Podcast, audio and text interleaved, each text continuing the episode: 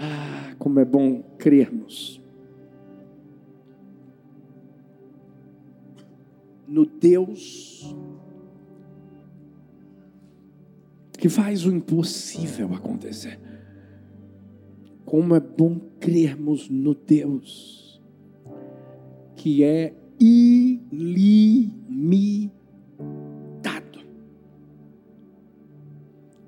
No Deus que, que ama manifestar o seu poder.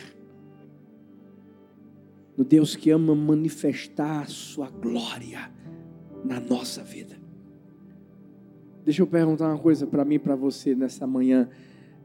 Quem aqui crê de verdade no poder de Deus? Não, não, vou perguntar de novo. Quem aqui crê de verdade no poder de Deus?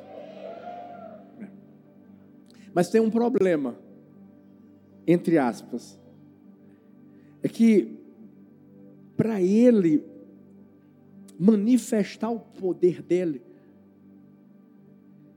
ele vai colocar à nossa frente desafios. Ixi, já, já tem gente dizendo assim: ah, não, pastor. Não tem como a gente já estar no paraíso, na terra prometida, e, e, e não ter desafio e a gente ver o poder de Deus se manifestando. Fala para o seu irmão assim: tem não, tem não, tem não. Fala para assim: tem não, tem não. Eu tenho aprendido que a vida, ela é a soma de vários desafios que nós vivemos até Jesus voltar. Não, pastor, tira o até Jesus voltar. Eu estou sendo, eu sendo verdadeiro com você. Sabe por quê? Os desafios são o combustível da fé. Por isso que por trás de um desafio sempre vai haver um milagre, uma promessa. Meu filhão, o pastor Rafa, estava falando que quando os espias subiram, sabe, eles viram tudo. Havia um desafio, o desafio era subir, o desafio era olhar a terra, perceber que tinham gigantes, tinham, que era uma terra preparada para uma guerra, era, mas havia o que? Uma promessa. Uma promessa. Por isso que quando a gente vê o povo de Israel saindo do Egito, desafio número um vencido. Aí, aí depois vê o povo de Israel na frente do Mar Vermelho, desafio número dois vencido. Daqui a pouco o povo de Israel vai para onde? Vai, vai, vai para o deserto, desafio número três vencido. E se eu for continuar, você deve, deve saber da história. Você vai ver tudo que vai acontecer. Ainda vai vir Rio Jordão, ainda vem muralha de Jericó, ainda vem a cidade de Ai, ainda vem tanta coisa.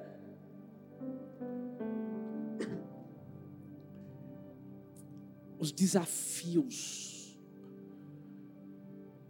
nos movem porque por trás deles tem uma promessa, tem um alvo, e é lá que nós temos que chegar.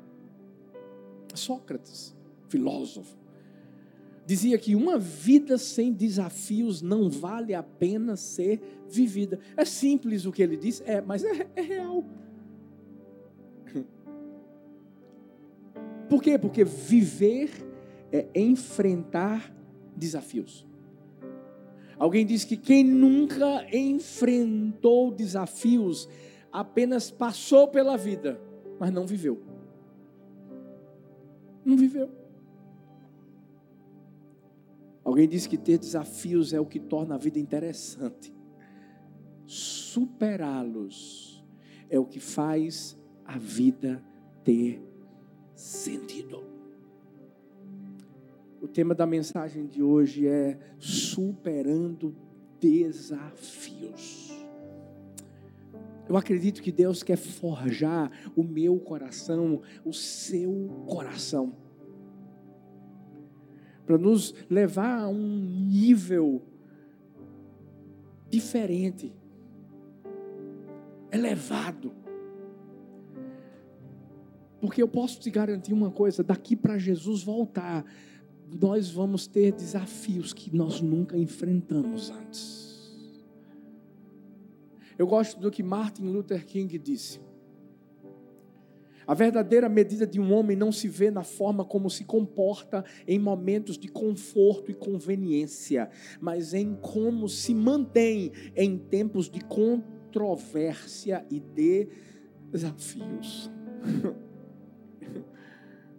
Olha para mim. Não limite os seus desafios.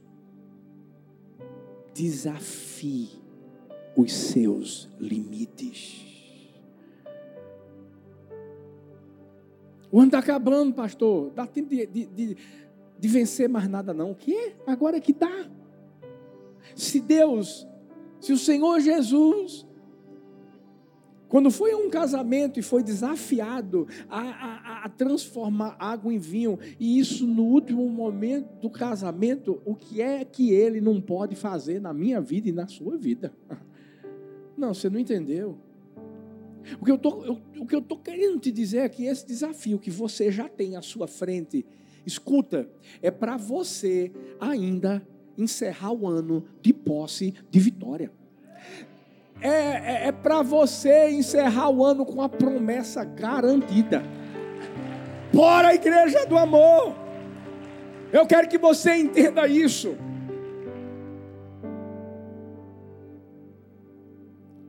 Sabe, por isso que por isso que a gente inaugurou Camaragibe, Abreu. Sabe por quê? Porque ei, quem disse que o ano acabou? Bora, bora, olhar para os desafios. Vamos fazer feito Josué Caleb. Vamos olhar e dizer assim: é nosso, já é. Não já era, não, já é. Fala assim: já é. Não, grita, grita, já é. Ei! Todo mundo tem desafios. Eu sei que eu vivo os meus, você vive os seus. A gente já nasce vivendo desafios. A, a criança, quando nasce, já é desafiada a sair do conforto que ela estava lá, na, na, na, na, placenta, tranquilinha, recebendo sua comidinha no cordão umbilical. E de repente, sabe, aquele conforto maravilhoso, aquele escurinho, aquele escurinho se torna uma, uma, uma, uma grande claridão. Uh! E essa criança começa a perceber que eu estou num lugar que está um pouquinho mais frio. Lá era quentinho na barriga de mamãe. Olha o desafio. E a criança vai crescendo e, e vai sendo desafiada, porque eu e você fomos. Desafio de andar, o desafio de falar, o desafio de, de aprender a se limpar. Misericórdia. Ó. Tem criança que ainda está pedindo para papai limpar, não pode. Todo mundo é desafiado. Você vai crescendo, vem desafio de, de, de, de vestibular, de, Enem. Vou nem falar para. O pessoal deve estar esperando o resultado aí, né, gente? Aí daqui a pouco você pensa que acabou, acabou não, o desafio da faculdade, porque vai ter que fazer prova, vai ter que passar. Aí acabou a faculdade, eu fiz direito, aí acaba direito, acabei, acabei não, vai ter que fazer uma B. É um desafio atrás do outro. Mas é isso que nos move. É isso que faz a gente acreditar que, que Deus vai fazer algo grande, que tem algo melhor e que, que a, gente, a gente vai viver mais. Porque senão você só passa pela vida, você não vai vivê-la de forma intensa. Jesus, quando veio ao mundo, ele teve desafios. Primeiro, o desafio de deixar o seu trono. Segundo, o desafio de ter que levar um evangelho que ele sabia que muitos não iam acreditar. O desafio de perdoar, de olhar para todos aqueles que gritavam: crucificam, crucificam, crucificam, enquanto ele dizia assim: Pai, perdoa-lhes, porque não sabem o que fazem. O desafio de a cruz. O desafio de ser trocado por um ladrão. E ao mesmo tempo ter sido crucificado ao lado de dois. Mas sabe o que, é que Jesus fez? Superou todos os desafios. Se eu e você estamos aqui, é porque Ele nos deu a principal lição. E porque Ele nos deu essa principal lição de superar desafios, a gente vai imitá-lo. E os nossos desafios também serão superados em nome do Senhor Jesus. Eu quero. Eu quero te mostrar como é que a gente consegue superar os desafios. Como é que eu consigo lidar com eles? Primeiro, eu já quero te mostrar que nós já temos um manual que nos mostra o que a gente deve fazer diante de cada desafio. É o desafio né, é dentro da família. Tem aqui na Bíblia alguma coisa para que você vença esse desafio. O desafio é, é, é na vida financeira, é no trabalho. É, é o desafio é, é, é, na, na, vida amorosa. O desafio é, na, na vida emocional. Para qualquer área qualquer área da vida, qualquer, vai ter uma direção de Deus para a sua vida, para que você supere esse desafio. Não para que você seja derrotado pelo desafio, mas para que você o supere. Está onde? Está na Bíblia. Por isso que eu acho que o primeiro desafio que a gente tem que superar é o de, é o de ler a Bíblia. É, é o de ler a Bíblia. Não, pastor, mas eu já acompanho os cultos da Igreja do Amor. E, isso não é tudo. Você tem que buscar a palavra. Por mais que muitas vezes você leia a Bíblia e talvez você não está entendendo aquilo direitinho que você está lendo, mas depois, ó, eu, eu, experiência própria, no momento em que você mais precisa, no momento dos desafios, de repente vem aquele texto no seu coração, pá! e Deus diz assim: faz isso. Eu sei, tem coisas complicadas? Tem. Laura hoje chegou para mim e fez: Pai, eu queria tirar uma dúvida. Eu estou lendo Cantares de Salomão. Eu, é, filha, é. E assim, sabe, pai, eu não entendo que, que, que, que noiva é essa e que noivo é esse. É o quê? Eu, calma, filha, deixa eu tomar um cafezinho. Sara, Diz assim: Eu não gosto muito de cantares, pai, porque diz que o pescoço da mulher é feito uma montanha. Se meu namorado chegar para mim e falar que eu tenho um pescoço feito uma montanha, eu acabo na hora. Mas deixa eu te falar. Quando a, a, quando a palavra diz que, que a palavra de Deus não volta vazia, faz o que apraz ao coração dele. Tem momentos em que você pode não entender o que você está lendo, mas vai ter um momento no desafio que você está vivendo, em que o Espírito Santo vai trazer à tona a revelação daquilo que você leu, e ele vai trazer aquele versículo específico para a sua vida, para você superar o desafio, para você vencer.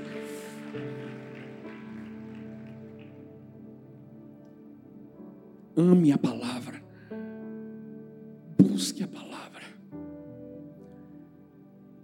mergulhe na palavra, porque é ela que vai te mostrar o caminho. Diante do desafio, diante da turbulência que você vai estar vivendo.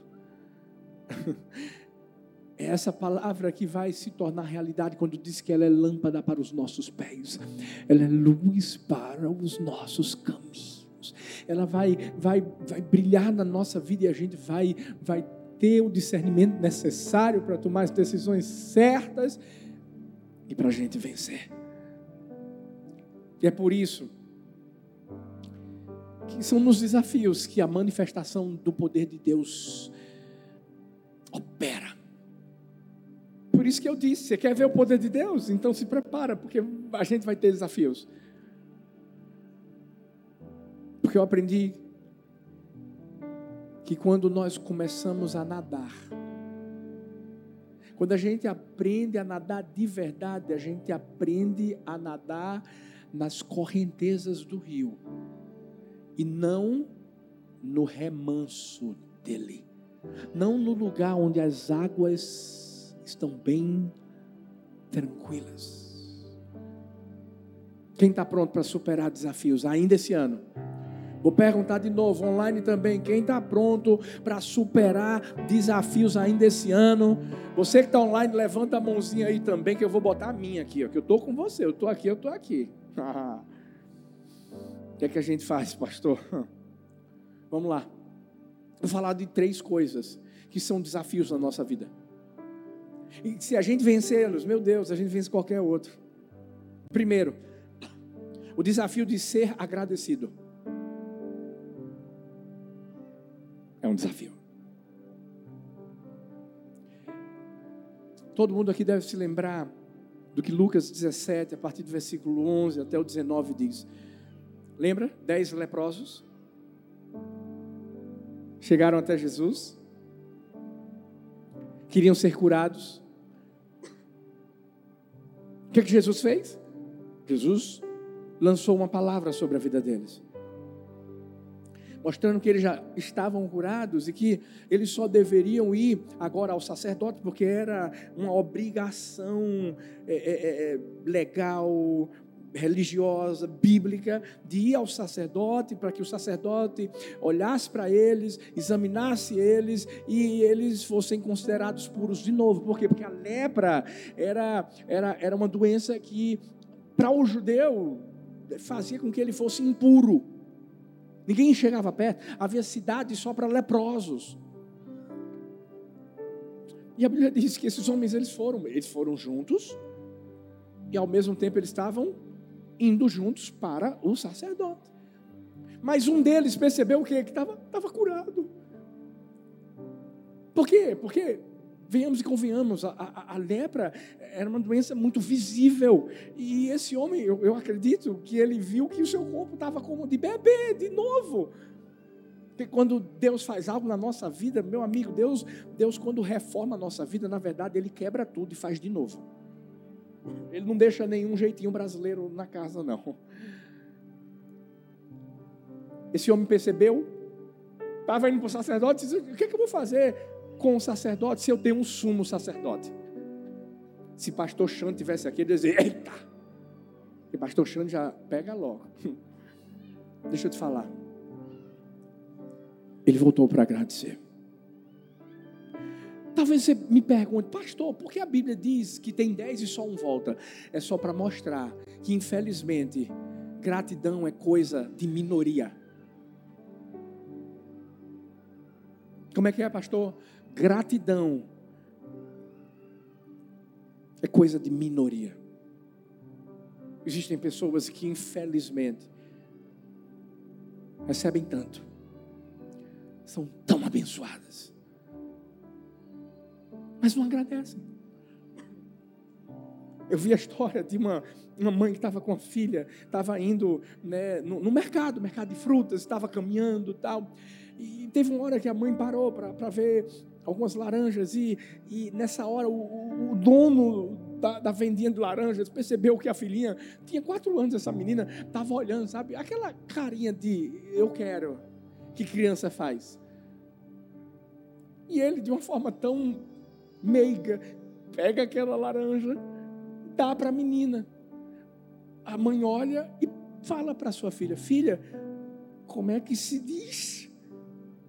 E a menina olha para o vendedor e diz assim: descasca.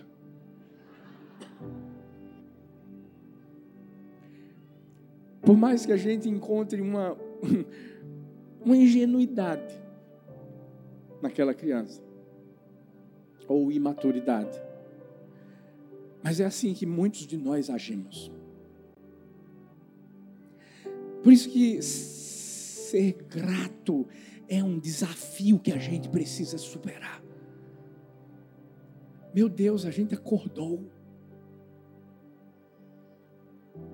Sabe? Agradeça pelo banho que você tomou e eu creio que você tomou.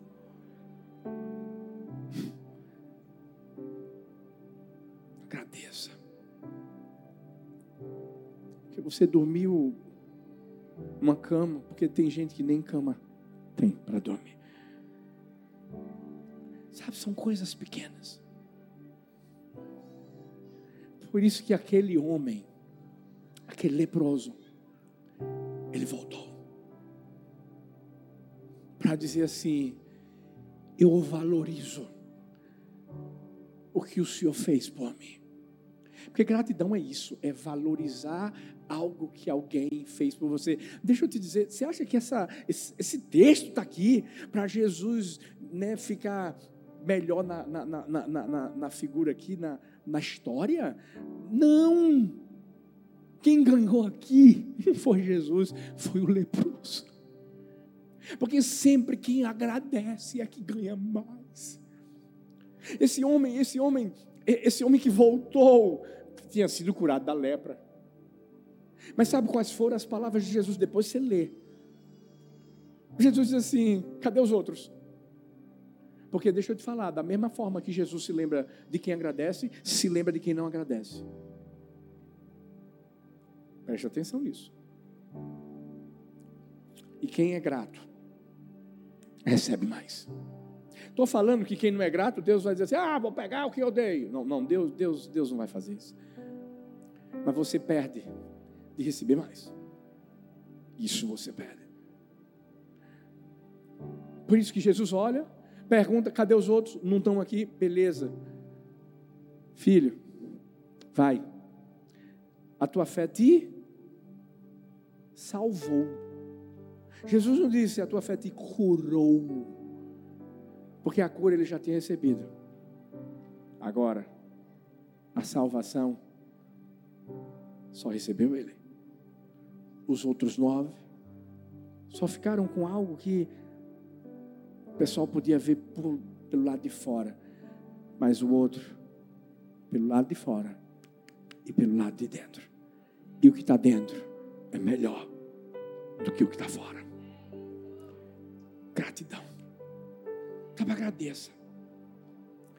Para de reclamar, para de criticar, para de, de, de, de, como a gente fala, reclamar de barriga cheia. Para. Você tem comida, você tem um arroz gostoso, uma farofinha, um feijãozinho preto, com aquela carne de sol dentro. Não vou nem mais falar, porque é meio-dia daqui a pouco. Se Paulo Vitor estivesse aqui, dizia assim: arroz não, pastor. Pode não. Salada, salada e proteína. Pronto. Tem que ser feito Daniel. Estou lendo Daniel e Deus falou comigo assim, né? Daniel só comia salada e bebia água. Eu disse, Deus, o senhor está querendo falar alguma coisa? Espera aí, bota a proteína no meio aí, pai. Agradece. Não reclama. Mostra o seu coração. Olha a parte positiva. Olha, olha o que de bom está acontecendo na sua vida. Henri Thoreau disse assim: ó, não é o que olhamos que importa, é o que vemos. Como é que é, pastor? Não é o que olhamos, é o que vemos. Os dez espias viram gigantes. Eles não, não, não entenderam que eles tinham que ver a promessa. Eles olharam para o gigante e se esqueceram quem estava atrás do gigante para surpreender e dizer assim: estou aqui, Deus. Tem muita gente que só está olhando o lado negativo da coisa, dos, dos problemas. E aí, por olharem isso, não agradece. Deixa eu te falar, Perdão a expressão, mas toma vergonha na cara. Você é casado, vive é, é, é, reclamando da tua esposa, vive reclamando do teu esposo. Mulher, homem, tem tanta gente querendo casar, tá no teu lugar, tá na pindaíba, tô brincando. E tu tá reclamando? Para de reclamar do teu carro, porque você tem um carro. E tem gente que está feliz na Mercedes, no ônibus. Escuta. Para de reclamar quando você tem que andar muito para chegar em casa. Tem gente que nem perna tem, mas você tem. Para de reclamar, de olhar para o teu guarda-roupa e dizer assim: Eu não tenho um sapato. E tu tem uns dez. Tem gente que está andando descalço. Para de reclamar quando você sente falta de uma comida que você não tem lá, mas a tua dispensa está cheia. Quando tem muita gente que não tem nada. Pior é que você ainda, você, você nem abençoar o mercado solidário, você abençoa. Marcha do amor, marcha do amor, o que é marcha do amor? Escuta. Vamos superar esse desafio, vamos ser grato. Vamos sair daqui agradecendo, vamos, vamos sair daqui dizendo obrigado a Deus. Começa teu dia com obrigado e termina com obrigado. Não olha a parte negativa. Olha tudo de bom que Deus tem feito na sua vida. Vamos superar esse desafio, vamos ser gratos. Mas tem um outro desafio hum, que precisa ser superado. Não ficar preso na ansiedade. Tem gente que agora vai dizer: me pegou, pastor, me pegou. Porque eu estou aqui agora, pastor, eu estou ouvindo a mensagem, mas eu estou pensando. Eu estou pensando em algo que eu tenho que fazer daqui a alguns minutos. Estou mentindo? Deixa eu te falar. Quando a Bíblia diz em Filipenses 4, 6, não estejais inquietos por coisa alguma, antes as vossas petições sejam em tudo conhecidas diante de Deus pela oração e súplica com ações de graças. Ei, deixa eu te dizer, todo mundo aqui é humano. Todo mundo aqui já nasce ansioso. Como é que é, pastor? É. A criança, quando nasce, ela tem que fazer o quê? Chorar. Por que ela tem que chorar, pastor? Porque ali é a ansiedade que ela tem para respirar. Os pulmões têm que ser abertos. Porque o choro é para isso. Agora, depois a criança vai chorar porque vai querer comer, mamar o tempo todo. Ansiedade de quê? Da comida. Comida. Filhos, é só a gente observar cada momento da nossa vida. Nós somos humanos, sim. Existe essa ansiedade habitual, comum, normal? Existe. Mas ela tem como ser superada? Tem. Como? Eu não disse que a gente tem que ler a Bíblia? Tem. E o que é que a Bíblia diz? Lança sobre ele. Quantas vezes eu não fico ansioso? Você não tem ideia o quanto eu fiquei ansioso em relação a Abreu, o quanto eu fiquei ansioso em relação a Camaragibe. Camaragibe, a gente tinha um deadline, a gente tinha um tempo que a gente tinha que sair de lá e não tinha lugar nenhum. O que é que o senhor fez? Eu fiz o que a Bíblia diz. Paizão, vamos bater um papo. O seguinte, o contrato lá de Camaragibe vai até agora, novembro. E eles precisam de um lugar, pai. A igreja está crescendo tanto lá. Mas eles estão num lugar que, para chegar lá, é só a graça. É um lugar maior, é o terceiro lugar onde eles estão indo. Mas a gente precisa de um lugar que seja muito acessível, porque eu sei que tem mais vidas para a gente alcançar. Eu só estou eu, eu lembrando, na verdade, eu não preciso, o senhor já sabe, mas é por causa de mim, porque eu estou ansioso. Ver um lugarzinho bom para eles. Lugarzinho não de um lugarzão. Amém, paizão? Tudo certo? Love you, beijo. Talvez você está dizendo assim, o senhor fala assim com ele, eu falo. E toda vez que vem alguma ansiedade, eu digo, pai, eu tenho que falar um negócio com o senhor. Lembra daquele papo que a gente teve? Está rolando uma ansiedade de novo. E eu, o, senhor tá, o senhor sabe o que tem que acontecer, não sabe? Aí sabe o que, é que Deus faz? Deus faz. Deus se move. Deus age. Porque deixa eu te dizer uma coisa: o problema é que a gente quer vencer a nossa ansiedade se confiando em nós mesmos. É ou não é? A gente quer vencer a ansiedade, achando que é a gente que vai ter que resolver, e a gente começa a se preocupar, e a gente começa a ter plano A, B, C, D, E. e. Não, deixa eu dizer: quando você falar com ele, ele vai dar o plano J para você. Como é que é o J? É o de Jesus. E aí você vai seguir o que ele está mandando você fazer. Tem sido assim na Igreja do Amor 20 anos, dessa forma. Paizão, está acontecendo isso, isso e aquilo outro. O que é que eu faço? Mas se a gente tentar fazer as coisas do nosso jeito, A gente pode procurar pessoas que não vão nos orientar da maneira certa. Adão e Eva, Adão e Eva erraram. Sabe por quê? Porque ouviram a voz de alguém que não trouxe um direcionamento correto para a vida deles. A voz do diabo.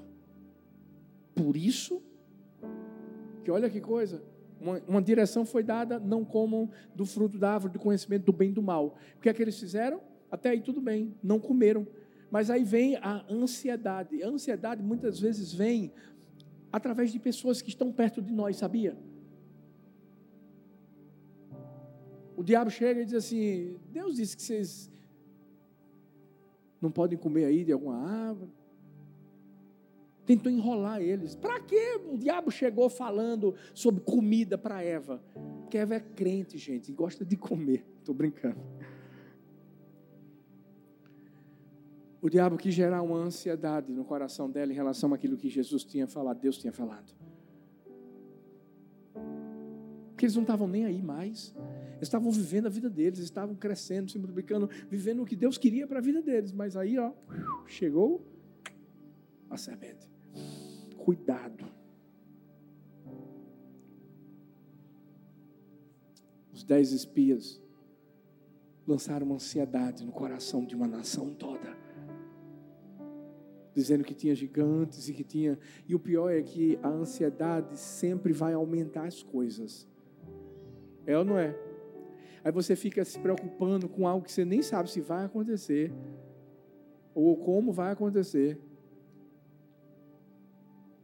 Aumenta, exagera. E aí vem a depressão, vem a angústia, taquicardia. Você pensa que está morrendo do coração, tá não você está tendo um ataque de ansiedade. Vai vir um pânico.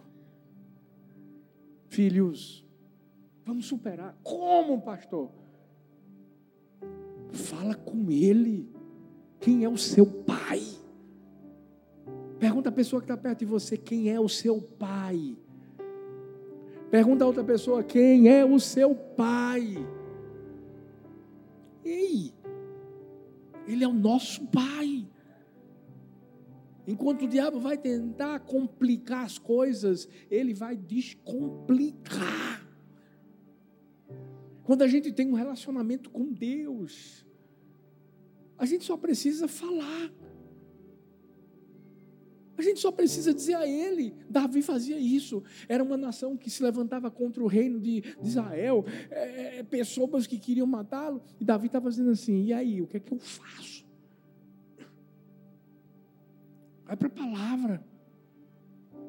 Sabe, ouve, ouve, ouve mensagem, sim, mas vai para a célula, ouve o que o teu líder de célula vai te orientar, porque ele ali é, é usado por Deus teu discipulador que está ali pertinho, fala. Aí tem gente que não abre o coração e por isso deixa a ansiedade, pá, explodir. Quando explode, acaba tudo. Esse é um desafio que a gente vai vencer. Tem gente que não acabou nem um ano, está pensando no ano que vem. Calma. Ainda dá tempo de acontecer tanta coisa.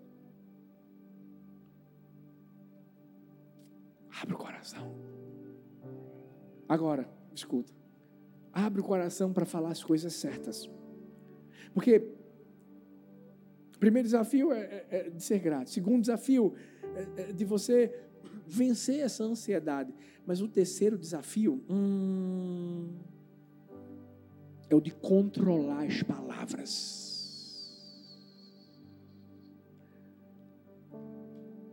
Já tem mulher botando a mão na boca assim. Meu Deus. É homem também. Eclesiastes 10, 12 diz: Nas palavras da boca do sábio a favor. Porém, os lábios do tolo o devoram. Você sabe que existe poder no que a gente fala. Você sabe que aquilo que sai da nossa boca, dos nossos lábios, está saindo do nosso coração. É, é aquilo em que nós acreditamos. Não importa a idade que você tem, cuidado com o que você fala. Adolescentes, que às vezes quando os pais corrigem, quando os pais confrontam, aí você abre a boca e começa a falar um bocado, é, eu não queria ter o pai que eu tenho. Cuidado. Você não sabe o que está falando. Você está tá trazendo destruição para a sua vida. E tem uma coisa que a gente tem que ter cuidado, é, é sim com o que sai da nossa boca. Por quê? Porque todo mundo tem palavras diárias que são faladas. Até mesmo o pessoal aqui, ó, do nosso ministério. Eles têm as palavras, os gestos, as libras. Todo mundo se comunica. Porque a comunicação é indispensável. De Israel disse que através da nossa comunicação, das nossas palavras, nós podemos governar os homens e, consequentemente, nações, o mundo e o destino. E mesmo antes de governarmos os outros, as palavras nos permitem o autocontrole e o governo próprio. Por isso que temos que controlar nossas palavras, é um dos maiores desafios, porque primeiro elas nos atingem. É. Primeiro alvo sou eu, é você, e depois os outros. Quem é que gosta de falar? Quem gosta de conversar aqui? As minhas duas já levantaram primeiro. Elas já acordam conversando. Na verdade, não é conversando, é, é, é gritando. Que elas são expansivas. Aí eu sempre digo assim: ó, tem que falar desse. Hoje a Helena ainda está se recuperando. Talita teve uma noite maravilhosa, abençoada, porque eu estou profetizando. Mas a Aline acordou várias vezes. Então disse: deixa ela dormindo, fala baixo, não faz barulhinho. Mas a gente gosta de se comunicar. Todo mundo gosta. Mas não é gostar apenas, é saber como se comunica. Por quê? Porque esse desejo natural de todo mundo, presta atenção, é algo que pode também ser vivido no sobrenatural. Porque as palavras naturais que eu falo podem se tornar sobrenaturais, tanto para a construção como para a destruição. Por isso que Tiago vai falar, falando sobre língua, e ele vai equiparar fogo a veneno, falando que uma fagulhazinha pode destruir um bosque, falando sobre o poder mortífero do veneno. Cuidado! Porque tem gente que tem língua de cobra. Tem veneno sendo lançado para si e para os outros. Não esquece que as nossas palavras elas podem ganhar vida.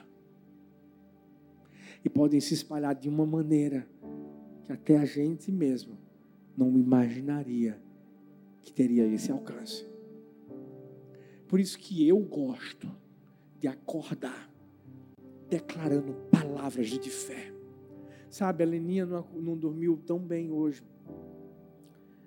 Eu, eu ajudei Thalita também, mas dormi com as meninas para poder estar aqui hoje de manhã. Mas eu me acordei, eu vi a torcidinha dela, mas eu me acordei dizendo assim, pai, esse é o dia que o Senhor fez. Eu me alegro, eu me regozijo nele. Eu quero declarar, Pai, saúde sobre a Helena. Eu quero declarar que ela está curada. Eu quero declarar que essa tosse vai passar. Eu quero declarar que o corpinho dela vai, em nome de Jesus, vai voltar ao normal. Que eu creio naquilo que eu estou falando. Sara, Laura oraram por ela no, quarto, no carro, declarando a mesma coisa, abençoando a vida dela. Porque é uma decisão que eu tomo. Eu me levantar para construir aquilo que eu creio que eu vou viver. Eu me levantar para destruir aquilo que Deus quer construir para eu viver. Fique em pé no seu lugar parecer que está acabando, mas está acabando. Eu tenho oito segundos. A gente está na época da Copa do Mundo. E vamos profetizar que o Brasil vai ser hexa. Falando as palavras, né, gente? Em nome de Jesus. Mas aconteceu uma coisa interessante na Copa do Mundo de 1998. Eu sei que não foi uma Copa muito especial, por causa da final que houve do Brasil e França, mas as coisas velhas passaram, eis que tudo se fez novo. Mas naquele ano, eu não sei se você lembra, mas contra a Holanda, houve. Foi Holanda, gente? Foi, foi Holanda pênalti. Tafarel. Quem lembra de Tafarel? Está lá ainda ele. Está treinando o Alisson, que é um servo de Deus. Vou morar por ele. Naquele momento em que houve o pênalti que Tafarel estava lá, um outro jogador da seleção chamado César Sampaio. Chegou para ele e disse assim: Tafarel, Deus vai te abençoar. Essa é a sua hora. E a gente sabe o que aconteceu. O Brasil ganhou. Acho que deve ter passado para a semifinal. Não sei se foi final, alguma coisa desse tipo. Porque eu estou trazendo essa ilustração verdadeira. Porque as palavras têm poder. O que é que você tem profetizado sobre sua casa? O que é que você tem profetizado sobre o teu trabalho? Onde você está lá, ou, a empresa, ou, ou, ou sobre a nação? O que é que você tem profetizado sobre teus filhos? Sobre sua vida? Sabe, chegou a hora de a gente superar desafios. E se a gente começar superando esses, eu, eu garanto a, a mim e a você. Ah, meu Deus, a gente vai vencer todos. Seja a ingratidão, seja a ansiedade, seja o descontrole das palavras, e a gente vai vencer. Porque o mesmo DNA daquele que venceu está sobre mim e está sobre você. Eu quero que você coloque a mão no coração nessa hora. Eu quero orar pela sua vida. Você que está aqui presencialmente, você que está online. Ei, coloca a mão no coração, fecha seus olhos, paizão. Eu quero nessa hora colocar diante do Senhor a minha vida, a vida de todos os que estão aqui, os que estão em tantos lugares do Brasil e do mundo online. Deus, nós, nós, nós confiamos em Ti, nós cremos em Ti, nós queremos a manifestação do Teu poder, nós queremos ver isso acontecendo na nossa vida e sabemos que por isso tantos desafios vão ser colocados à nossa frente, mas nós não vamos parar. Nós queremos já começar a, a, a vencer, Deus, esses desafios que nós mencionamos nessa manhã. O desafio da, da, da, da gratidão. Deus, dá-nos um coração sempre grato. Independente das circunstâncias, Deus, dá-nos um coração grato. Nos ensina a agradecermos antes mesmo de vivermos a promessa que o Senhor tem para a nossa vida, porque foi isso que Josué e Caleb fizeram. Deus, Dá-nos um coração que consegue descansar no cuidado do Senhor dia a dia por nós. Que consegue lançar toda a ansiedade sobre o Senhor, crendo que o Senhor está no controle de tudo. Dá-nos, Deus, um coração que supera o desafio da língua, das palavras, um coração de fé. Porque um coração cheio de fé vai ser sim um coração que vai liberar coisas da fé através dos seus lábios. E hoje eu abençoo o teu povo, crendo que é esse coração que nós temos. E qualquer outro desafio que seja levantado à nossa frente será superado, será vencido, será ultrapassado para a glória, para a honra e para o louvor do nome de Jesus. E é nesse nome lindo que nós oramos. Amém. Amém. E amém.